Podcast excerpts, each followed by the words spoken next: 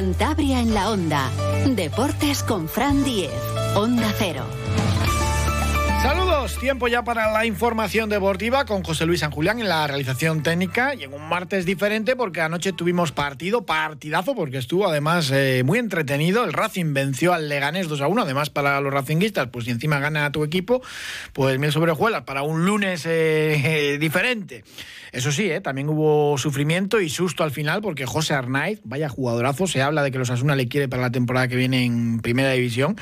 Y normal, normal, estuvo a punto de, conseguir el empate, pero bueno, ahí apareció Miquel Parera para hacer otro paradón, lo hizo al finalizar la primera parte y al final ya de, de la segunda, en el tiempo añadido, para salvar la victoria y que el Racing sume de 3 en 3. Pero vamos con el susto también de la noche, porque aparte de ese disparo de, de José Arnaiz, que detuvo Miquel Parera, nos llevamos también ese susto con Íñigo Sainz Maza, el capitán del Racing, el Dampuero, que tuvo que ser sustituido al descanso. Intuíamos que por algún tipo de, de, lesión, pero fue una reacción alérgica. En el vestuario se puso rojo y los médicos no le dejaron seguir jugando y de hecho ha pasado la noche en el Hospital Universitario Marqués de Valdecilla, ya le han dado el alta y ha estado en observación. Nos dijeron al acabar el partido que estaba fuera de peligro, que simplemente se quedaba ingresado para hacerle un seguimiento, pero bueno, es bastante llamativo. Esto es lo que contaba José Alberto, que tampoco tenía muchos datos, mucha información al acabar el partido. Eh, que quería comentar también, al descanso tenemos que hacer la sustitución de Íñigo por una reacción alérgica, que quede claro que, no ha sido una decisión técnica ni, ni nada eh, raro, ha sido una reacción alérgica y, y, bueno, está en el hospital, está mejor, pero está en el hospital. Ha sido en el descanso, no te puedo decir más porque no sé, no sé nada más. Eh, sé que él se empezó a poner rojo y, y vino a decirme que, que le estaba pasando algo. Eh, lo miraron y al final él quería continuar porque ya lo conocéis, tiene mucha personalidad y para sacar a Íñigo del terreno de juego eh, tiene que ser algo fuerte lo que le está sucediendo. Pero bueno, eh, las últimas informaciones que tengo es que ya estaba, ese proceso estaba más o menos controlado y, bueno, pues me deja un poco más tranquilo, pero bueno, ahora pues llamaré y iré a verle a ver, a ver qué, cómo está. Bueno, pues ya le han dado el alta a Íñigo Sainmaza, el capitán del Racing, después de esa reacción alérgica. También yo creo que todos pensamos que había sido una lesión o que le había pasado algo, pero claro, como había cometido un error justo al acabar ese primer tiempo, bueno, Jordi Mbolo le había dado un pase también bastante malo, había perdido el balón en el círculo central y casi marca eh, Muñoz, eh, lo que pasa que, como les digo, estuvo ahí muy bien Miquel Parera en ese uno contra uno y salvó ese gol del empate antes del caso, pues bueno, pues igual la ha cambiado porque no estaba especialmente fino y Íñigo. Pues no, no, era evidentemente por este problema, pero bueno, nos quedamos con eso, que ya le han dado el alta en el Hospital Universitario Márquez de Valencia. Vamos con la valoración del partido que hacía José Alberto. Muy buena primera parte del Racing, aunque tuvo también sus ocasiones el Leganés, hasta que, bueno, eh, aguantó la, la, gasolina del equipo en la segunda parte, porque a eso del minuto 60-70 se echó atrás el Racing y acabó sufriendo, aunque el Leganés se quedó con un hombre menos. Qué bueno que las victorias siempre se sufren y hoy, pues fijaros, nos ha tocado sufrir contra un rival que acaba de inferioridad, pero que tiene unos jugadores con un talento impresionante, que llevaban una dinámica buenísima. Creo que la primera parte hemos estado muy bien, muy bien, hemos sido muy agresivos en el, en el bloque alto, hemos conseguido robar muchos balones en campo contrario y luego hemos tenido fútbol, hemos tenido mucho fútbol. Y bueno, creo que ha sido una muy buena primera parte. Segundo tiempo salimos igual, creo que mantenemos la intensidad hasta el minuto 60. Hasta el minuto 60 creo que estábamos haciendo un, un buen partido, creo que seguimos buscando el, el, segundo gol, salimos a buscar el segundo gol, seguimos apretando para buscar el tercero y las fuerzas nos dieron hasta hasta poco más de ese minuto 60 por, por la intensidad del partido y, y también por la necesidad, eh, por la necesidad, por el rival que te tienes delante, que te exige mucho, que, que juega eh, muy bien, te empieza a meter en, en bloque bajo y, y, bueno, creo que hemos sabido sufrir también, creo que hemos jugado muy bien en los últimos minutos, eh, hemos tenido el tercero, no lo hemos metido y cuando no, no metes el tercero te quedas a diferencia de un gol, pues toca sufrir y ponerse en modo de trabajo y creo que el equipo lo ha hecho. Bueno, el rival te mete en bloque bajo y también el mensaje que tú transmites con los cambios. Pues eh, evidentemente es que el equipo dé un paso atrás, porque el Racing acaba jugando con tres centrales.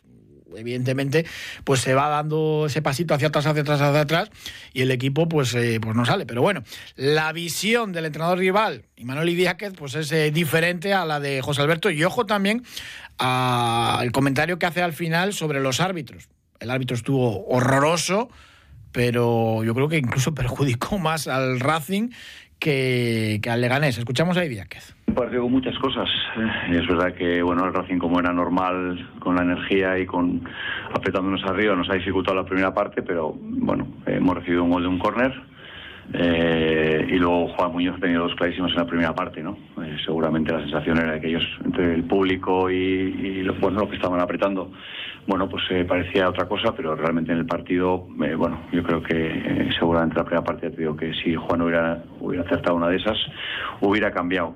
Luego, rápido nada más eh, empezar la segunda parte, nos meten en un gol, una jugada también muy rara, una falta en contra, que salimos salimos eh, al contraataque, hay una medio falta, nos la pitan y es verdad que nos habíamos desplegado y nos pillan y, nos hacen el 2-0. A partir de ahí yo creo que con el 2-1 eh, bueno, el equipo, el partido estaba más para empatarlo que para otra cosa. Nos quedamos con 10 en otra decisión que tengo que ver. más allá si ha sido roja, desde luego es un error grave de nuestro, de nuestro jugador. Y a pesar de eso, con 10 tenemos la última clarísima para, para empatar en el 90. ¿no? Bueno, son partidos de digo, con muchas cosas, como esperábamos, dificultad porque el Racing se está jugando la vida. Eh, ellos han jugado sus bazas, nosotros las nuestras, y, y, ha salido cara para el Racing. Eh, no me ha dado tiempo a verla. La verdad es que ha sido todo muy rápido, mañana muy rápido para venir aquí. Tengo ganas de verla. Eh, es muy difícil eh, arbitrar, es muy difícil arbitrar, pero bueno, yo ojalá me arbitren así en casa siempre. en fin, la jugada de, la expulsión de, su futbolista, pues quizás Íñigo Vicente pues eh, pone un poquito de teatro, pero el rival hace esa intención ¿no? de, darle con la cabeza y parece que le llega a tocar. El árbitro, pues hombre, dice Manuel Lidia que ojalá me arbitrasen a mí así siempre en casa. El árbitro perdonó la expulsión a, a su central, a Jorge Sáez, del dorsal 3, hasta en dos ocasiones el arbitraje fue penoso, pero malo para, los dos equipos y no fue determinante. Al final, lo que decide la victoria es la efectividad y el Racing fue más efectivo en las ocasiones que tuvo que el Leganés. Pero bueno, esto que nos lo digan nuestros entrenadores, porque a las 2 y 37 saludamos a José Ramón Moncaleán y a Juan Ventayol. Monqui, ¿qué tal? Buenas tardes. Hola, buenas tardes. Y por ahí tenemos también a Juan Ventayol. Juan, ¿qué tal? Muy buenas tardes. Bueno, eh, Moncaleán, visión del partido de anoche. Bueno, la verdad es que el Racing volvió a retomar un poco el camino que había iniciado desde que vino José Alberto.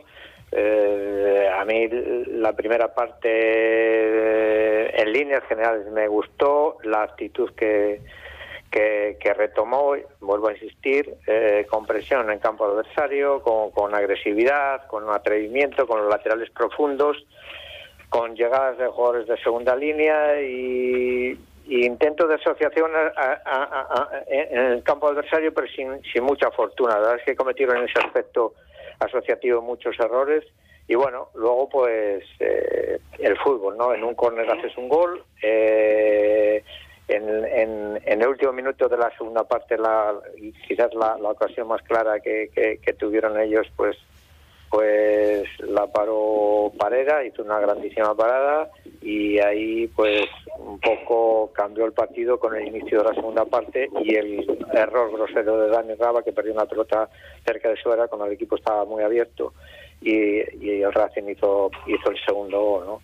Mm. Eh, después al final pues eh, la necesidad ¿no? del, del, del, del resultado hizo que, que, se cambiara tres centrales, repliegue intensivo eh, y el Leganés, la verdad que a mí me decepcionó un poco, no ya por el resultado, porque puedes perder, ganar o no sé qué, pero si tienes un concepto futbolístico determinado, planteas un partido eh, prácticamente sin delanteros, con, con posesión, con con tener el balón permanentemente, etcétera, no tienes soluciones cuando te aprietan, eh, no, no, las, no las exhibes en, el campo. Y luego en la segunda parte, cuando necesitas imperiosamente ganar, resulta que juega, haces juego directo, colocas dos delanteros centros, etcétera, o sea, cambias eh, diametralmente el concepto futbolístico que, que pregonas, ¿no? Es,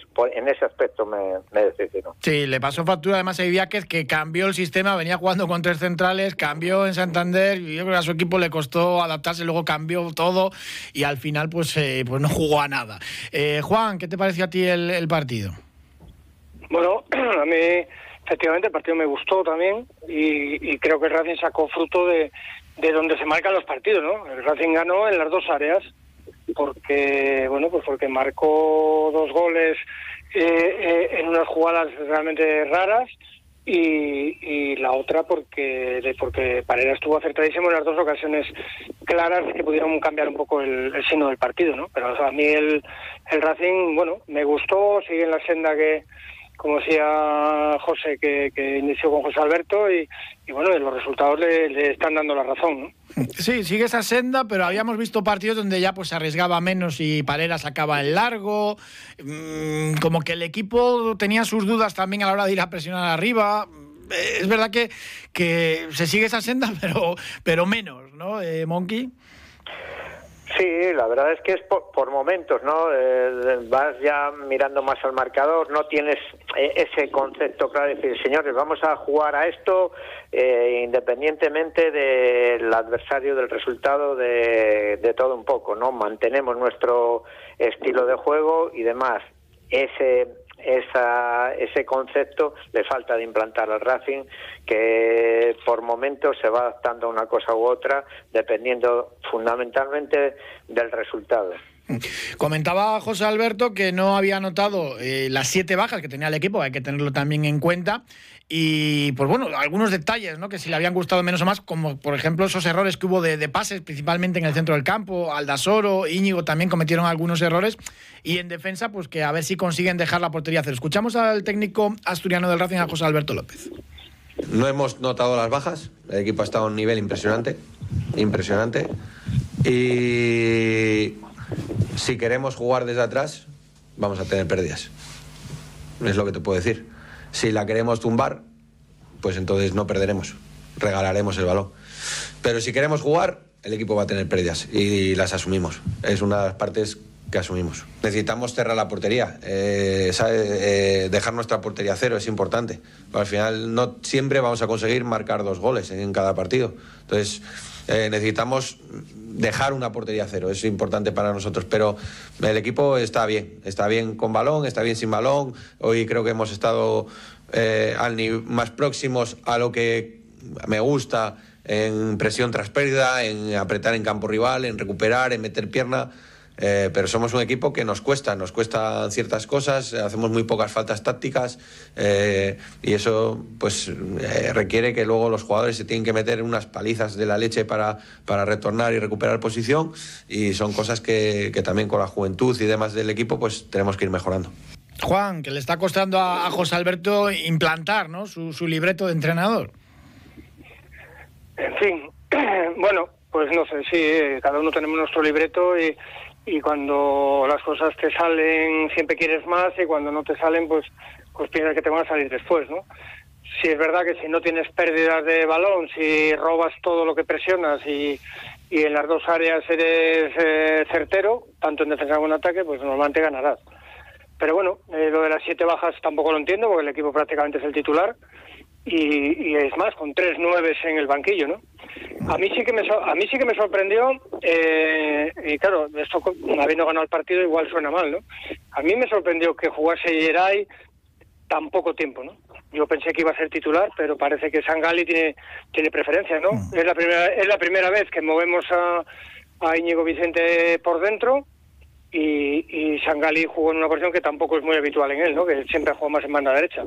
Pero bueno, ese es lo, eh, la cantera, pero pero vamos, que tiene el, tiene el valor que tiene y juega lo que juega, pero tampoco vendamos que contamos con la cantera mucho cuando yo creo que es más bien poco. ¿eh? Oye, que Sangali a mí me encantó el trabajo que hizo de, asociarse muy inteligente con Íñigo Vicente, trabajó mucho y Geray también hay que destacar la jugada que puso en pie al sardinero, que pues bueno, se va de, Narváez dejándole la, cintura rota y fue espectacular. Íñigo Vicente, ¿qué vamos a decir? El, mejor jugador del partido eh, jugando, jugando por dentro, Moncalea. Como hemos, como hemos reclamado muchos. Sí, y él mismo cuando llegó a Santander también venía con esa idea inicialmente.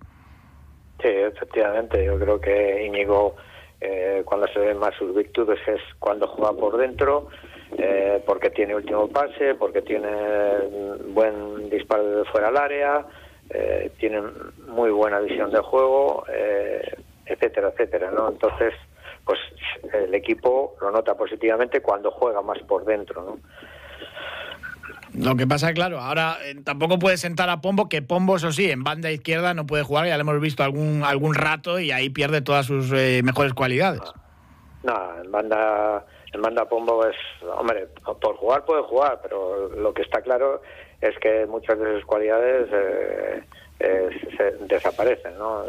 yo creo que debe jugar por dentro. ¿Cómo? cómo juegan los dos y cómo juegan los dos más por dentro, pues igual cuando tengan posesión, cuando tal, bueno, pues eso ya es un problema del entrenador que tácticamente adapte sus condiciones a, en beneficio del equipo, ¿no? Incluso, pues eh, no echamos de menos a Jürgen, aunque lo que hablábamos, ¿no? Aldasoro y Íñigo Sainz por, por momentos, pues eh, tuvieron a veces pérdidas de balón que, claro, cuando intentas arriesgar más, pues, pues ocurre eso, ¿no? Pero a veces incluso con pases eh, fáciles, Juan.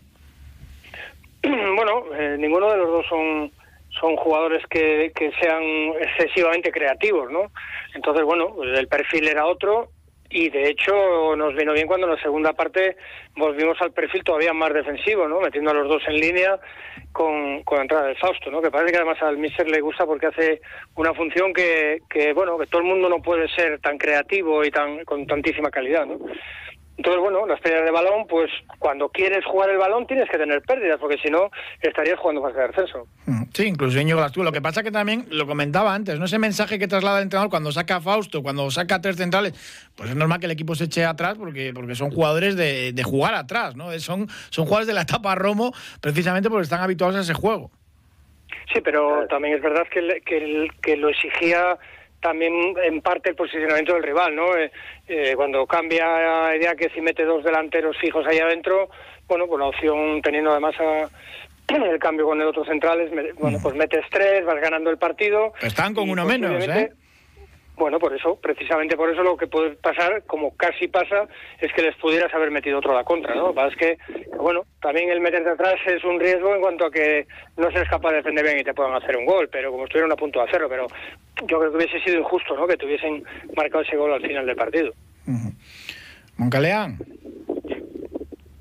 Sí, no, de, de todas maneras, lo que comentáis de las pérdidas de balón y tal, pues en el Racing eh, se ha implantado hace poco el juego asociativo eh, desde su propio campo o cerca del centro del campo y es eh, hasta cierto punto normal hasta que se habitúen, cojan los mecanismos adecuados. Lo que es eh, extraño es que el, que el Leganés haga un planteamiento precisamente para desarrollar ese juego con jugadores específicos y de cierta calidad para la categoría y que tenga más pérdidas que el Racing. Eso es lo, eso es lo, no aceptable, ¿no?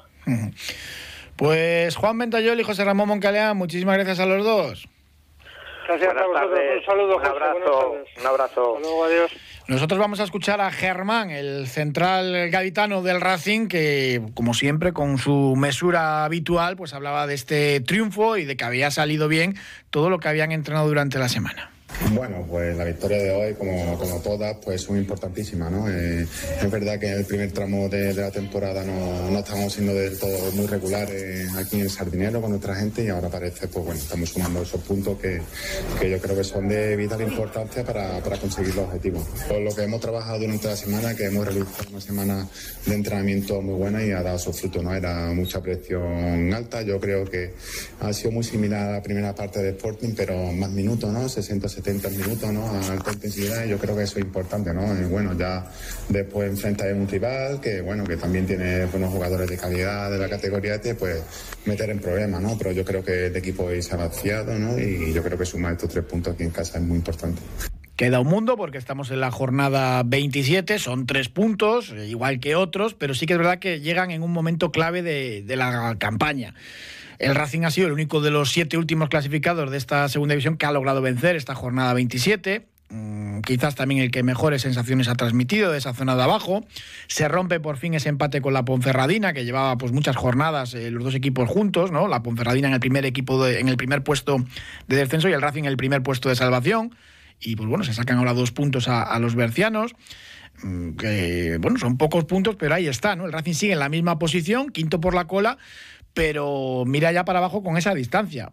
corta con la Ponferradina, pero es que son ocho puntos al Málaga y al Lugo, que esta jornada además perdieron y partidos de estos con resultados eh, amplios, ¿no? de los que hacen daño, y 11 puntos al colista, al Ibiza, y sobre todo que es que el Racing se engancha al grupeto que tenía por encima. El Andorra está a dos puntos, que es el siguiente rival en el Sardinero, y tiene ya tres equipos a tres puntos, Zaragoza, Mirandés y Sporting, con lo cual, pues bueno, se abre ahí una lucha importante, ¿no? Ya no son solo cinco equipos para cuatro plazas de descenso, Y luego, pues eh, están a cuatro puntos Tenerife, Oviedo y Villarreal B, que es el adversario del domingo a las nueve. El Racing juega ante el Villarreal B a domicilio el domingo a las nueve y le tiene a cuatro puntos el paso que se ha dado esta jornada, pues es que es importantísima, más allá de las sensaciones que con José Alberto en los partidos, desde que llegó, una sola derrota y además 10 goles a favor y 7 en contra.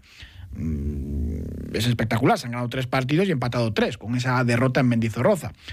No está tan bien la temporada como para descender, porque ojo con la primera RFEP. Hoy hablaba Luis Rubiales, el presidente de la Federación Española de Fútbol, por cierto, se presentaba oficialmente a nivel Federación Nacional ese partido de España que vamos a tener, el España-Chipre en el Sardinero, cuando termine la temporada, y hablaba de la primera RFEF. Ya saben que están todos los clubes revolucionados por esa posibilidad de que desaparezca y que se vuelva a la segunda. Esto es lo que decía Luis Rubiales sobre este asunto. Así que lo mejor, lo mejor para el Racing, conseguir la permanencia, sea como sea. Si hay alarma es porque hay quien quiere vender esto con, con alarma, pero la primera federación nació como una categoría experimental, no se engañó a nadie. Se dijo del primer minuto a todos los clubes, vamos a poner sobre la mesa un nuevo modelo y si funciona bien, y si no en dos, tres, cuatro años, se volverá al modelo anterior dos, tres, cuatro años. Así que el Racing ha sido el primer campeón de esta primera federación, una categoría experimental. El problema es que quiere la federación pues imponer un control económico a los clubes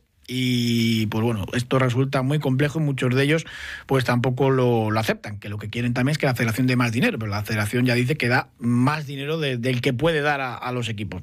En definitiva, lo vivimos la temporada pasada con el Racing, mm, pues la categoría tenía sus cosas buenas, como que hay menos equipos y por tanto aumenta la competitividad, pero también cosas demasiado negativas. Un alto y hablamos de bolos y de rugby.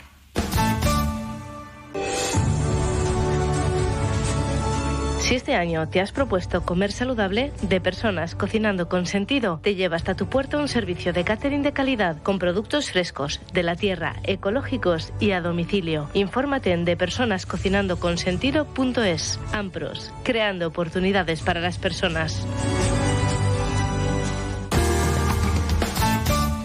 Saludamos a José Ángel Hoyos, que ejerció de maestro de ceremonias en la gala de la PEBOL, en la presentación de, de la temporada. José Ángel, ¿qué tal? Buenas tardes. Hola, muy buenas tardes. En Meruelo, que no es la primera vez que se hace allí esa gala de presentación de Apebol, claro, una zona muy vinculada a los bolos. Pues era la quinta, o sea que la pandemia fue la que nos llevó en anteriores ocasiones a la bolera Mateo Brijuela y el año pasado a la bolera Cundice Valles de los Corrales y ahora ya de vuelta a la normalidad, pues a ese sitio tan acogedor y también acogidos como es el Ayuntamiento de Meruelo, una un ayuntamiento que tiene pasabololosa Losa y Bolo Palma y que siempre recibe a la PEBOL, pues bueno, para descentralizar un poquito que todo lo lleve la capital o lo lleve edad. Mm, eso está bien. Bueno, y el sorteo de, calendarios, tú yo creo que llevas años también pidiendo un poco hacerlo de, pues bueno, sorteos eh, de estos que llaman inteligentes eh, de alguna manera para que, pues bueno, los partidos importantes no caigan o al principio de todo o a mitad o en fechas que, no sean buenas, ¿no? Para la propia competición. Bueno, siempre cuando hay el sorteo, según cómo te toque la feria, pues hablas o no hablas. En este caso, yo creo que este año no he oído comentarios así de que el sorteo les haya perjudicado a tantos como el año pasado a Peña Castillo, que tuvo una primera cinco o seis jornadas con todos los grandes. Bueno, yo creo que eh, siempre se dice lo mismo, pero mira, si queremos que que peñas no coincidan porque comparten bolera o porque comparten afición y se repartan, pues lo mismo que la Liga de Fútbol pone los partidos a las 4, a las 6 y a las 8, pues los bolos también se buscan sus artimañas para para que el calendario les sea también favorable. Una liga que comenzará, una liga que, que, que, comenzará ya en marzo, el 18 de marzo, pero antes tenemos un aperitivo muy importante, como es la Copa Pebol, Trofeo del Corte Inglés, que no se va a jugar como tradicionalmente era en el corte inglés. Veo muy difícil volver a esas jornadas dentro del marco del, de la plaza central del, centro comercial. y que tendrá su fase final en el 6, 8 y 10 de marzo en la bolera Martín Ortiz Tercillo de, Tercilla de Cueto. Es una pena porque, bueno, daba mucha visibilidad ¿no? a gente que igual no tenía ninguna vinculación con el deporte vernáculo, pero que lo veía por allí en el centro comercial y le llamaba la atención. Sí, era un escaparate único, o sea, para los de los bolos y para aquellos otros que circunstancialmente podían acercarse por allí a la bolera y era un espaldarazo para, para ese camino, ¿no? De, de, juego de, juego rural a, deporte, ¿no? A deporte espectáculo. Pero bueno, eh, no puede ser, pues la, instalación por lo visto es muy costosa, no es problema del corte inglés, es un problema que la instalación eh, provisional que tenía pues estaba polillada, estaba fuera de, servicio y bueno, no son tiempos para hacer grandes obras ahora. Vaya, también se realizaba pues eh, ahí en Merul ese sorteo, ¿no? De, la Copa Pebol. Pues sí, se realizaba el sorteo, ya te digo, de la Copa Pebol. Es, es, es una hora muy intensa, ¿no? De emociones, a ver con quién nos toca, quién no nos toca. Eh, la Copa Pebol no hay unos enfrentamientos muy muy duros, digamos, porque los dos el campeón y su campeón del año pasado quedan exentos de esta primera eliminatoria, con lo cual eh, eh, va una liga, la tercera liga de Rusecán, División de Honor, va a ser una liga muy muy igualada. Yo, hombre, dando por hecho que que Peña Castillo es el gran favorito porque lleva cinco ligas consecutivas y tiene ante sí la posibilidad eh, de ser el primer equipo en la historia de los bolos que consiga seis, como lo habían conseguido ya la partidona de, de las Figueras en su día con los grandes colosos o, Puerta Roper, esa es la oportunidad, ese es el reto. Eh, Andros, que tiene, pues, pues eso, que lleva dos años rozando, rozando el, título, pero no, no lo acaba de conseguir. Y un Camargo que se ha reforzado este año con Alberto Díaz, proveniente de Noja, y que bueno, con Jesús Almón de capitán, bueno, pues no sé si estará para ganar la liga, pero cuidadito que puede decidir puede decidir muchas cosas. Y por el resto veo muchísima, muchísima igualdad. Eh, quizás ahora en este momento la peor parte la lleve los remedios, como el año pasado se ha lesionado su jugador Carlos Gandarillas, una lesión importante que no le va a permitir comenzar la liga, andan buscando un refuerzo, a estas alturas es muy difícil y les va a tocar bailar como el año pasado, que el año pasado finalmente lo superaron, pero bueno, un, contratiempo muy importante. Bueno, pues volvemos a hablar ya prácticamente todas las semanas y no a, diario, porque nada, no queda nada para, para marzo y que empiece la pues Liga sí. y antes eh, todo la Copa Peol. 25 y 26 de febrero, eliminatorias de la Copa Pebol, primera eliminatoria, sí. Pues José Ángel Hoyos, muchísimas gracias, un abrazo. Venga, hasta pronto, hasta luego. Y hoy se presentó en el Ayuntamiento de Torlavega el partido de rugby entre España y Georgia, dos selecciones muy potentes del rugby europeo. Se va a disputar este sábado en el Malecón a las 7 de la tarde. Las entradas cuestan 20 euros y 12 euros para los adultos, 16 para los niños. Escuchamos a Juan Carlos Martín, el presidente de la Federación Española de Rugby, que reconocía que el partido va a ser muy difícil para el 15 de León, porque Georgia es una de las mejores selecciones del mundo y España está en transición va a ser duro porque van a ser 35 jugadores de un equipo mundialista que está preparándose para el mundial, que va hacia arriba, contra un equipo de transición como es el español, en el que estamos incorporando a, algunas personas, cambio, cambio de ciclo y gente joven preparando nuestro próximo mundial, la visión de Australia 2027. Con lo cual sí que necesitamos más apoyo que nunca, porque ahora es cuando hay que estar con la, con la selección española. Ahora es cuando viene el cambio de ciclo, cuando eh, hay un montón de chavales jóvenes un cambio de ciclo obligado. Ya saben que España se quedó fuera del Mundial por una sanción, por un pasaporte falso, en fin. Pero es un auténtico partidazo, el mejor de la historia del rugby que ha cogido Cantabria. Mm, ahora mismo Georgia es la selección número 13 del ranking mundial. España es la selección número 16 en ese ranking del mundo.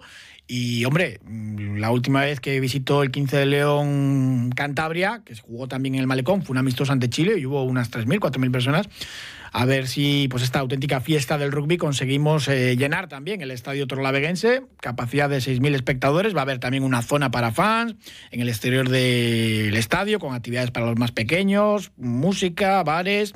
Es un encuentro de primerísimo nivel mm, que merece la pena conocer. Para los que no sepan nada de rugby, lo van a pasar bien. Y para los aficionados pues cita imprescindible, un privilegio y una suerte, decían hoy en la presentación en el Ayuntamiento de Santander. Recuerden, sábado a las 7 de la tarde y previamente todo ese torneo de escuelas, la fanzón, mm, pues una auténtica fiesta del deporte oval en Torlavega para este sábado. Hablaremos esta semana mucho de este partido y tenemos además a un cántabro de la selección, a Manu Mora. También charlaremos con él seguro esta semana. Ya lo hemos entrevistado en este programa muchas veces. Muchísimas gracias por habernos acompañado. Les dejamos ahora con el programa de Julio Otero.